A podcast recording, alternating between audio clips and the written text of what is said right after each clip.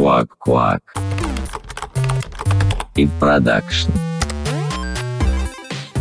Команды разработки часто достаточно токсичные, потому что собирается много людей, которые просто не умеют общаться с другими людьми. Ну, вообще-то там написано, можно было и прочитать. Чего вы мне тут обращение создали? Ну, просто людям хочется общаться не с ботом, да, а хочется общаться с человеком. Позовите оператора! О чем болтаем? Стас, у меня есть к тебе вопрос.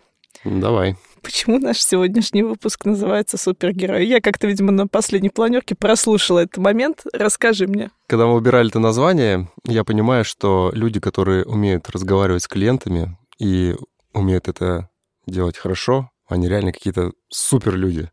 Потому что они и помогают в решении какого-то вопроса и умеют разговаривать так, чтобы их не послали. Поэтому кажется, что люди, которые работают э, в поддержке, это для меня точно какие-то супергерои, которые прям помогают всей компании оставаться лучшей в клиентском сервисе. И получается, что наш сегодняшний выпуск мы записываем с супергероем Олегом Шарафеддиновым. Ух ты, как это, как, как приятно-то, да? Я даже не ожидал. Вот так вот закрутили. И, значит, я напоминаю нашим слушателям, что весь наш этот сезон был построен как наш потрясающий процесс э, разработки. И мы, наконец-то, уже, значит, в нашем процессе разработки зарелизили нашу фичу. Ура! А, да, ура, ура. И, казалось бы, можно выдохнуть, но нет, к сожалению, нет. Все самое интересное только начинается. Теперь наша фича будет жить на устройствах каких-то наших пользователей, предназначенных для этой фичи. И это значит, что скоро пользователи принесут много вопросов, иногда и багов, и предложений по улучшению, в общем, много всякой разной обратной связи.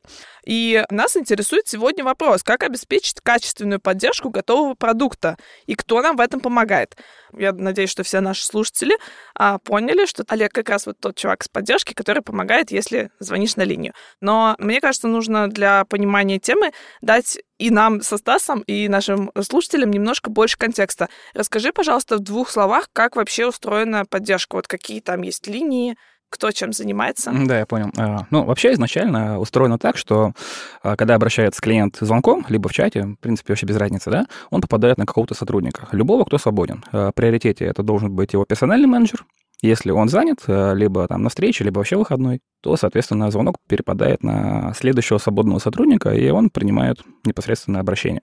Дальше, в зависимости от сложности вопроса и от того, кого надо подключать к решению вопроса, варианта два. Либо делаем в моменте, либо передаем дальше. И, соответственно, после решения обратная связь выпадает клиенту, и персональный менеджер его информирует об ответе. Олег, а ты так уже давно работаешь, и наверняка ты сможешь нам рассказать, как вообще происходит процесс с точки зрения клиента. Вот клиент решил позвонить, и дальше для него происходит что? Вообще, а, когда тебе звонит клиент, да, и, допустим, ты не понимаешь э, вопрос клиента, да, либо ты новенький сотрудник, либо вообще просто у тебя в голове ничего нету, да, а, и как бы твоя задача ответить на то, что нужно самому клиенту. И ты не знаешь. Значит, ты звонишь на линию помощи для сотрудников. Там работают аналогично те же самые люди, только у которых есть какой-то определенный опыт. И они пытаются помочь тебе разобраться в самом вопросе. Если и они не знают, а что делать, как бы, а такое тоже бывает, то, соответственно, уже подключаются бэк-офис. То есть как раз первая линия — это вот тот, на кого сначала клиент попадает, вторая линия — это более опытные сотрудники, а третья линия — это бэк-офис, который уже там со всякими сложными проблемами внутри наших бизнес-процессов разбирается. Да, да, да. Пока не забыл, да, тоже достаточно э, моя личная проблема, я думаю, она забавно звучит, проблема в моем имени. Потому что когда я говорю, здравствуйте, меня зовут Олег, да, вот 5 из 10, да, типа, а я говорю с ботом или живым человеком, да. Слушай, а там разве нет э, приписочки, что типа Олег и там помощник, бот-помощник, что-то такое. Олег — это человек. Ну, Не нет, ну, я же на звонках общаюсь. Человек мне поз- позвонил, А, да, про да, звонок я, же не, в чатах, да. В чате-то как бы это явно видно, что Да, это да, да. бот Нет, кстати, он в чате Олег, но у него, по-моему, другая аватарка. Короче, ладно. Ну, я, я согласен насчет э, звонка. Это можно, можно подумать, что там не тот Олег. Да, а я себе, когда подключила голосового помощника Олега, у меня мама вообще переполошилась. Она такая, а что, какой-то мужик на телефоне, у тебя телефон украли. А, кстати, тоже такое забавное с этим именем, да, когда еще Олег Тиньков был у руля, скажем так, мне как-то раз позвонил сотрудник из другого отдела и говорит, привет, меня зовут Олег. Я такой, здорово, меня тоже зовут Олег. Он такой, у меня на линии чувак, его тоже зовут Олег. Я говорю, отлично. Типа, короче, он его переключает на меня там по нашим вопросам, да? И он такой, слушайте, я не понимаю, это, типа, у вас что, одни Олеги работают? Ну, конечно, банк создал Олег, да? Для Олегов, да? Других мы не обслуживаем, да? И нанимаем только таких, да? Нормально. Квак-квак. Ты сказал, что пользователь приходит там с всякими разными хотелками, и, наверное, в том числе с багами приходит. Конечно. А вот что делать, если пользователь пришел с багом? Фиксируем и отправляем дальше. То есть э, получаем по максимуму информации, что за баг, как, при каком сценарии он был выкатан, да, и после этого все фиксируем, делаем скриншоты или просим пользователя самому направить скрины, потому что с описания, как понимаете, не всегда понятно, да, что вообще происходит. И только после этого, да, фиксим обращение. Стас, тебе когда-нибудь вообще приходили э, в твои команды из поддержки какие-то вот такие запросы? А, С текущей команды постоянно приходят какие-то запросы, да, от команды поддержки, но как бы у меня команда внутренних продуктов, поэтому как бы все наши пользователи это наши же сотрудники. Вот. А если говорить про внешних э, каких-то клиентов, ну, что-то вот так вот сейчас быстро не вспомню, но на прошлом месте работы точно были такие кейсы, когда там о каких-то ошибках сообщали. Вот. Но я тогда еще помню, что у нас прям команда поддержки была прям вместе в одной продуктовой команде, и мы все как единый организм работали, и все знали, кто что делает, какие там баги у нас имеются, там, что мы выпускаем и так далее. Вот, поэтому, ну, понятно, там был немножко другой масштаб продуктов, так скажем, вот, а, нежели там здесь. Наверное, когда а, большое разнообразие различных продуктов и большая аудитория пользователей, то сложно как-то каждую команду поддержки встроить в каждую команду разработки. Я просто почему спрашиваю. Мне приходят э, письма с э, обращениями клиентов, если ну, обращение непосредственно связано с э, продуктами, которые мы разрабатываем. Ну, у меня специфика такая, у меня только не авторизованная зона, и я не помню там ни одного обращения, которое нам пришлось бы править именно фиксом. Ну, то есть это обычно какой-то контент. Там что-нибудь где-нибудь забыли, например, не знаю, название шага, добавить и пользователю в форме, там непонятно, что ему заполнять, какие-то такие вещи. А вот, а чтобы прям багов-багов, я не помню, но вот мне сейчас кажется, что не может же быть такого, чтобы их не было, как будто бы они Да, как нам... будто плохое все забывается. А, ну или так. Либо они к нам приходят вообще каким-то другим путем. У меня просто была не с Тинькофф, а с налоговой, как ни странно, очень позитивная история когда я, в общем, подавалась на налоговый вычет, и так получилось, что вот в тот период, за который был налоговый вычет, я была сначала в одном регионе прописана, в Нижнем Новгороде, а потом в Московской области, то есть в разных регионах. И э, суть в том, что э, не прошла моя заявка на налоговый вычет, потому что типа, не все данные подтянулись в налоговую. Но они как-то очень клево как раз э, ребята из поддержки очень круто сработали. Они со мной созвонились, мы стали с ними разговаривать, и в какой-то момент в процессе я понимаю, что они у меня хотят вот шаги воспроизведения типа этого дефекта. А я им объяснила, что э, я сама инженер по качеству, мол, дайте мне разработчика. Они прям, видимо, они тоже сидели прям рядом, они дали трубку разработчику, и мы просто за 10 минут э, нашли проблему. Проблема была в типах. Типа массив э, конвертировался в наверное, не в объект, в инт. В общем, массив э, конвертировался в какой-то другой тип, не массив, и, получается, все данные, кроме первого, отрезались, Мгм. оставался только один регион. И мы реально прям вот за пять минут просто по телефону это все нашли, и еще за два дня ребята все пофиксили. И сделали мне мой вычет. Ну, это прям очень круто. Кстати, расскажи, как вы работаете с какими-либо инструкциями? То есть наверняка же у вас есть какие-то типовые обращения от э, клиентов, но есть и обращения, по которым у вас нет какого-то правильного ответа, как привести пользователя там к его шагу. желаемому, да. Ну да. Да, вот, допустим, вышел новый там инструмент процедур, про которую вы не знаете вообще, как она должна работать, и что вы делаете там? Какие-то свои инструкции придумываете там для других э, ваших же сотрудников, чтобы помогать подобным вопросам клиентам, или же как-то по-другому? А, ну, вообще, как эм, знаете, еще мой руководитель достаточно давно, когда я сюда только пришел, научил меня одной простой фразе, и она мне помогает в работе до сих пор. Есть логика, а есть банковский процесс. И как бы если ты уверен, что надо сделать вот так вот, да, как бы по процессу это может быть совершенно не так и вообще приведет к другому результату. Поэтому мы ориентируемся, когда ты не знаешь что-то конкретное, как надо правильно сделать, на помощь бэк-офис. То есть мы передаем обращение им для детального рассмотрения, чтобы они посидели мозговым штурмом, подумали и дали нам уже конкретный ответ, что конкретно надо сделать. Потому что самому принимать решение, да, можно, но как бы оно не всегда приводит к нужному результату. Мгм. Ну, Понятно. тут на самом деле все зависит от опыта сотрудника. То есть, если ты чувак, который работает, там, не знаю, он три больше лет, да, как бы ты можешь что-то сделать, ты уже знаешь варианты исходов, которые возможны, исходя из вопроса клиента, и просто перечисляешь ему, что может быть там либо А, либо Б, либо С. Чувак, выбирай, да, я тебе сделаю так, как тебе надо. Но исходя из того, что я тебе предложил.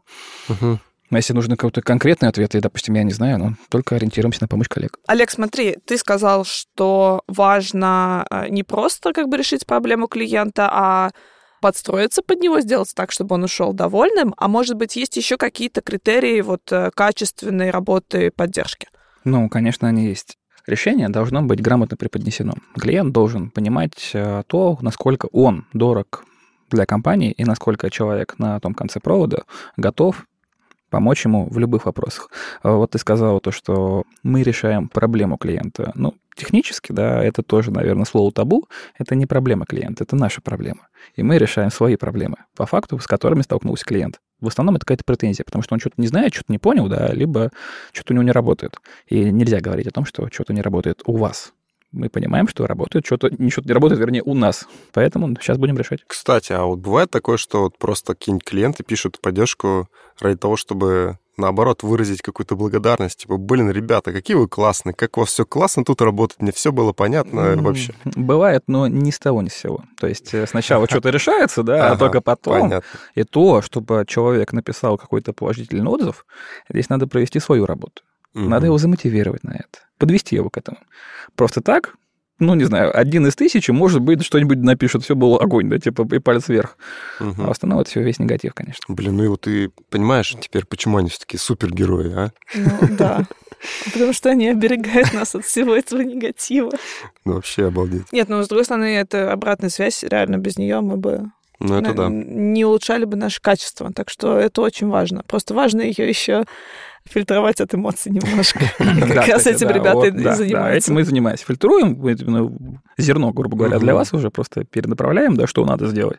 А вот это все, весь негатив, мы уже закрываем его на входе либо на исходе. На самом деле, я не знаю, как остальные, но я вам очень благодарна. А вообще, как ты пришел к этой работе? Как ты за пять лет не выгорел? Нравится ли тебе, как вы обучаетесь? Мы просто вообще ничего об этом не знаем. Нам очень интересно. Так, как вообще пришел? Да как, э, уволился из одного банка, думал, что делать, да, думаю, так попробую свои силы в колл-центре. Как оказалось, это нифига не колл-центр, да, это какая-то как глобальная структура, как Вестинков, да, и достаточно получилась интересная работа. Ну, пришел, соответственно, первое время меня многие мои коллеги, бывшие, да, друзья, там, отговаривали, типа, ну, ты что, типа, хочешь это постоянно работать с клиентами на телефоне? Я такой, да ладно, попробуй, можно, почему нет? И когда я только сюда попал, я пришел в отдел непрерывного обслуживания. Это когда тебе звонят те же самые клиенты Тинькофф Бизнес, а, только не VIP, а непосредственно, ну, более мелкие, да, там, допустим, не знаю, ИП, там, звонят где-то в ИНО по 100 звонков в день в среднем. Ну, по крайней мере, это было 4-5 лет назад. И под конец рабочей смены ты вот так вот с головой чугунный, да, ну, 100 звонков, 100 разных людей, там половина кричит, половина что-то еще. Ты приходишь домой, тебя дома ждет там девушка, жена, и говорит, а как твой день прошел, пообщайся со мной. А тебе вообще, тебе вообще не хочется с ней говорить, да, тебе хочется просто в тишину, там, не знаю, запереться в душу, так вот на себя вылить, там, не знаю, схватиться за коленки качаться и плакать. Ну, нет, здесь на самом деле все от характера зависит. Сейчас э, работаю по випам, э, здесь работаю исключительно на качество. То есть э, надо сделать максимально все, чтобы клиент был доволен и ну, ушел с решенным вопросом и ни в коем случае с каким-то негативом. Ну, то есть это такая более творческая, получается, работа. Ну, не то, что творческое, а больше она переговорческая.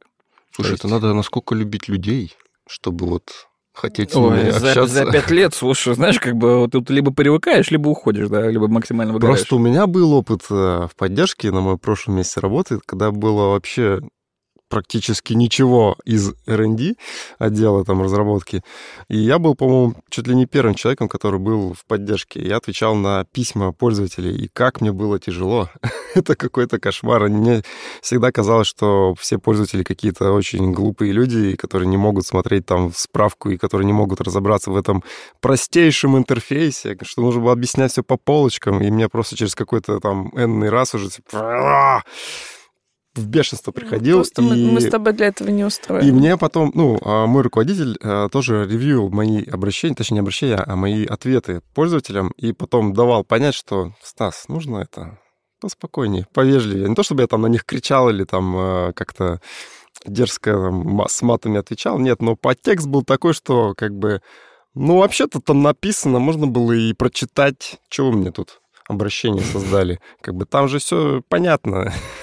Вот. Ну, короче, я после этого понял, что нет, это не мое. Поэтому команды разработки часто достаточно токсичные, потому что собирается много людей, которые просто не умеют общаться с другими людьми. Поэтому они решили пойти в разработку программного обеспечения. Э, Да.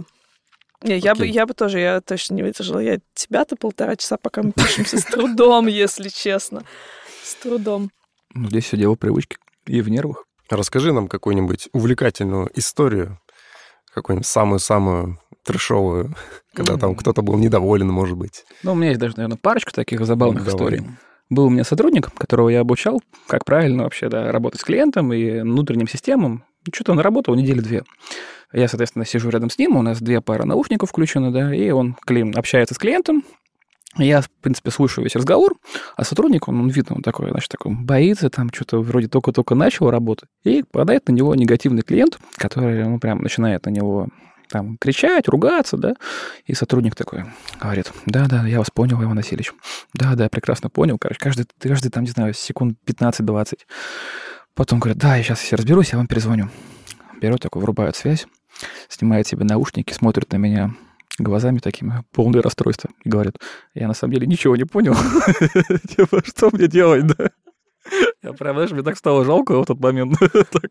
У меня, на самом деле, э, когда я только сюда пришла э, работать, у меня, мне кажется, было примерно то же самое, потому что я сильно меняла позицию, типа, с технической на менеджерскую, и я сижу на этих встречах, я вообще ничего не понимаю, просто ничего. Но мне нужно как-то работать, поэтому я записываю отдельные слова, по которым я потом могу погуглить, что вообще происходило. Знаешь, у меня еще такая была тоже, ну, достаточно забавная история. Сотрудник тоже обращается ко мне за помощью. Ну, чтобы вы понимали эту ситуацию, которая произошла с клиентом, да, а, есть клиент, ООО какая-то или ИП, вообще неважно, да, А, этот ИП выдал там свой личный доступ к своему бухгалтеру, да, правильно сделать отдельный доступ, но он да, просто дал свой телефон на развлекайся. И, соответственно, бухгалтер позвонил на линию, да, там что-то помочь решить, сотрудник понял, что он находится в личном кабинете, бухгалтер третье лицо, в этом случае доступ временно ограничивается.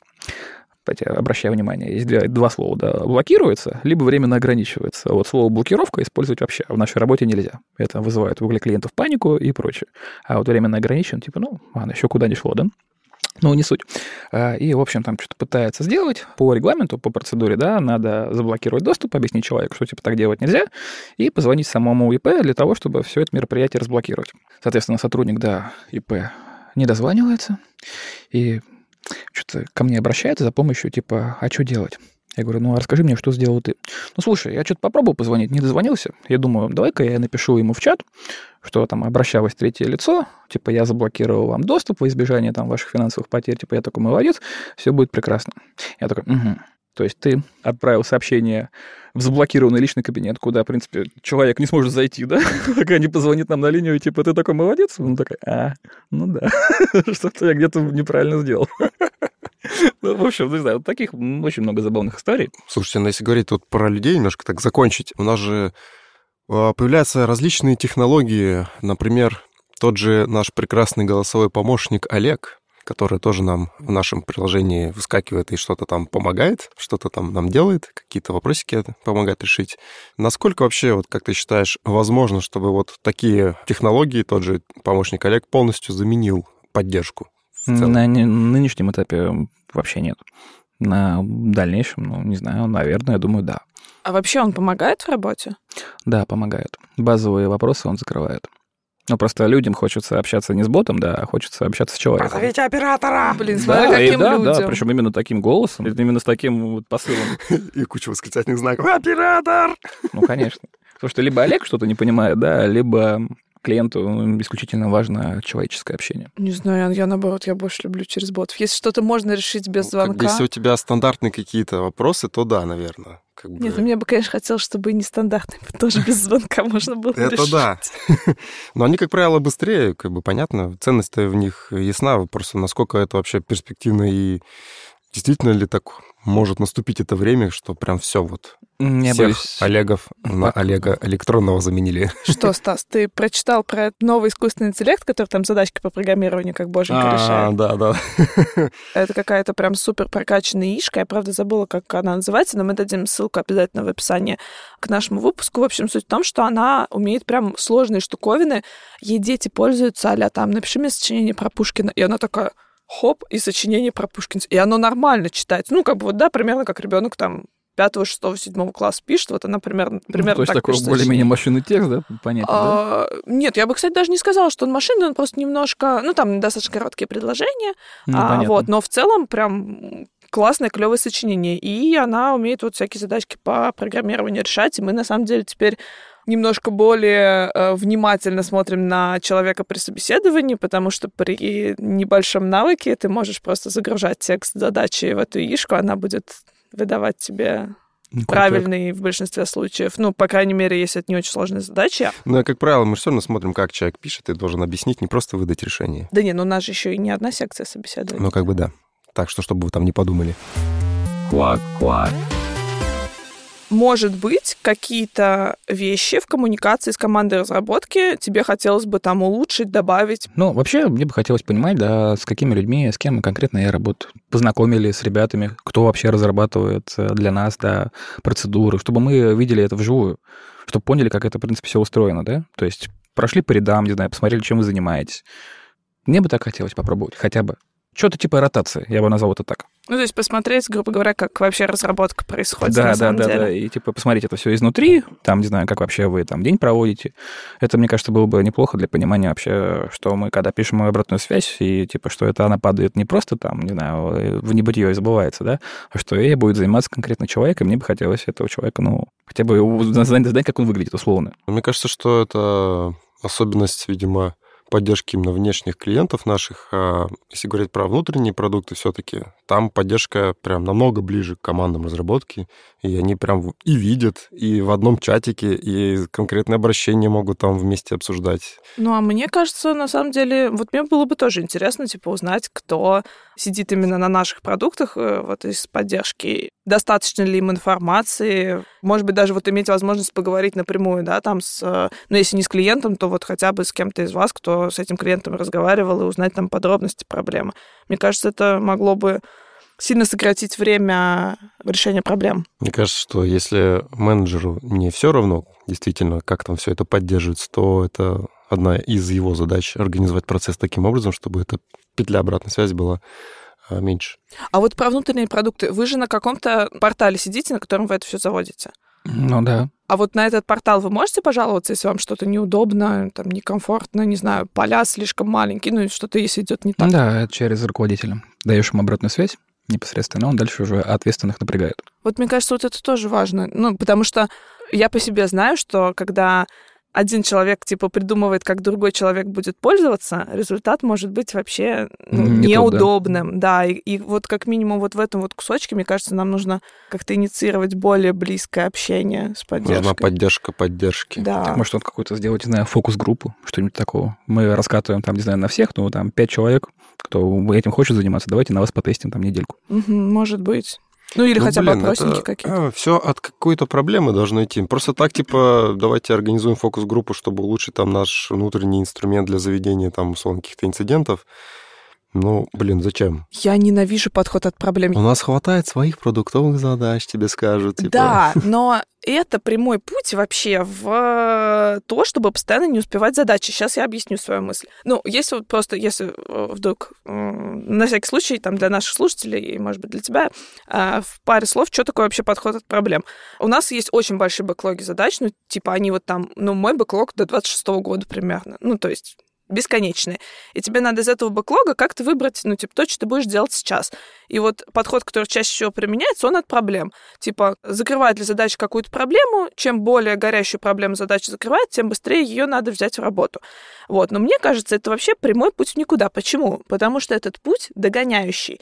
То есть ты сначала допускаешь то, что у тебя есть проблема, и она горящая, потом ты ее быстренько каким-то костылем затыкаешь и переходишь к следующей проблеме. А надо делать вообще не так. Надо наоборот, брать задачи на развитие, вот типа, а как бы нам поднять там качество нашего продукта, например, вот, которым вы пользуетесь, там, портала, или, ну, вообще любого другого продукта, которым наши там пользователи, не знаю, вот бизнес пользуется, для того, чтобы его не возникало проблем, чтобы этот бэклог становился меньше. Вот так надо делать. Ненавижу подход от проблем, меня бомбит, я просто на каждой встрече пытаюсь от него уйти, и, и у меня пока не вышло. Слушай, я же не сказал, что прям всегда только проблемы нужно Нет, брать. Стас, ты именно это и сказал. Ну ладно, ладно. Слушайте, мне кажется, вообще проблемы, они как-то постоянно возникают, и не бывает такого. Хотя бы день, чтобы, не знаю, я на работе не отправил какую-то претензию на что-то не- нерабочее. Вот, вот. Поэтому надо как бы делать так, чтобы меньше проблем возникало, а не фиксить те, которые уже есть. Ну, есть и есть, живут же с ними как-то. Делать фичи, потом э, убирать эти баги, оформленные полгода назад, и все, и забыть про них, да? Ну, да, если это позволит тебе высвободить время на то, чтобы поднять качество своего продукта, то А да. если у тебя Zero Bug Policy, то вообще можешь не заводить. Да. Неудобный портал, ну и что? Нет, ну там не так Bug Policy работает. Стас, переслушай, пожалуйста, наш подкаст про Bug Policy. Ты что-то неправильно понял. Сидел, кивал полтора часа. Ага. Так, давайте я немножко попробую подбить итоги. Важная такая мысль, что э, реально это для нас с релизом задача закрыта, а на самом деле она только вообще начинает свою жизнь. Ну, Вообще, типа, зачем мы все это делали? Да, это как бы да, не, да, фраза- и- не ради задач, просто так. Приходят клиенты и начинают ей пользоваться, и могут возникнуть там проблемы недопонимания, всякая развивающая обратная связь. Поэтому вообще нужно стараться менять, наверное, свой mindset и думать о том, что задача будет происходить после того, как мы ее отпустили. А мы часто думаем только до. Типа чистый релиз, да, я что потом, как бы там разберемся. Ну да, тут можно, конечно, еще добавить, что мы все-таки как команда разработки бывает смотрим на всякие там продуктовые метрики, вот это вот все, как бы, то есть мы видим, что фича живет, да, что вот мы выкатили, ага, и там какие-то циферки у нас пошли, но насколько она живет, как бы насколько с ней там клиент сталкивается с какими-то проблемами по этой фиче, мы не знаем. Ну вот давай по-честному, мы же на циферки смотрим, чтобы убедиться, что у нас релиз как типа, бы нормально все, мы выкатили, все, фича полетела. А на самом деле, да, а все может, не а может так. быть, там мы просто метрики плохо снимаем, и там вообще ничего никто не пользуется. Да, да, да, нужно вообще больше думать о том, что происходит с свечой после того, как она зарелизилась. Спасибо тебе большое, Спасибо. было очень интересно. Э, Мы надеемся, что мы видим тебя не в последний раз. А твою идею про то, что узнать команду разработки мы запомнили. Мы, конечно, не обещаем, что у нас это получится, но вдруг мы попробуем. Был бы огонь. Я, правда, иногда тоже хочу узнать, где моя команда разработки, чем она занимается. Это был подкаст Куакуаков Production, который для вас делают сценаристы Севцова Лена, Васильева Оля, Мадяева Лера и Ткачев Паша.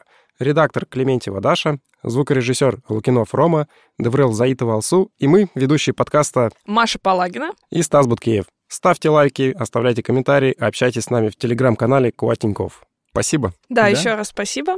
Вам спасибо. Всем пока. Пока-пока. Quack Quack.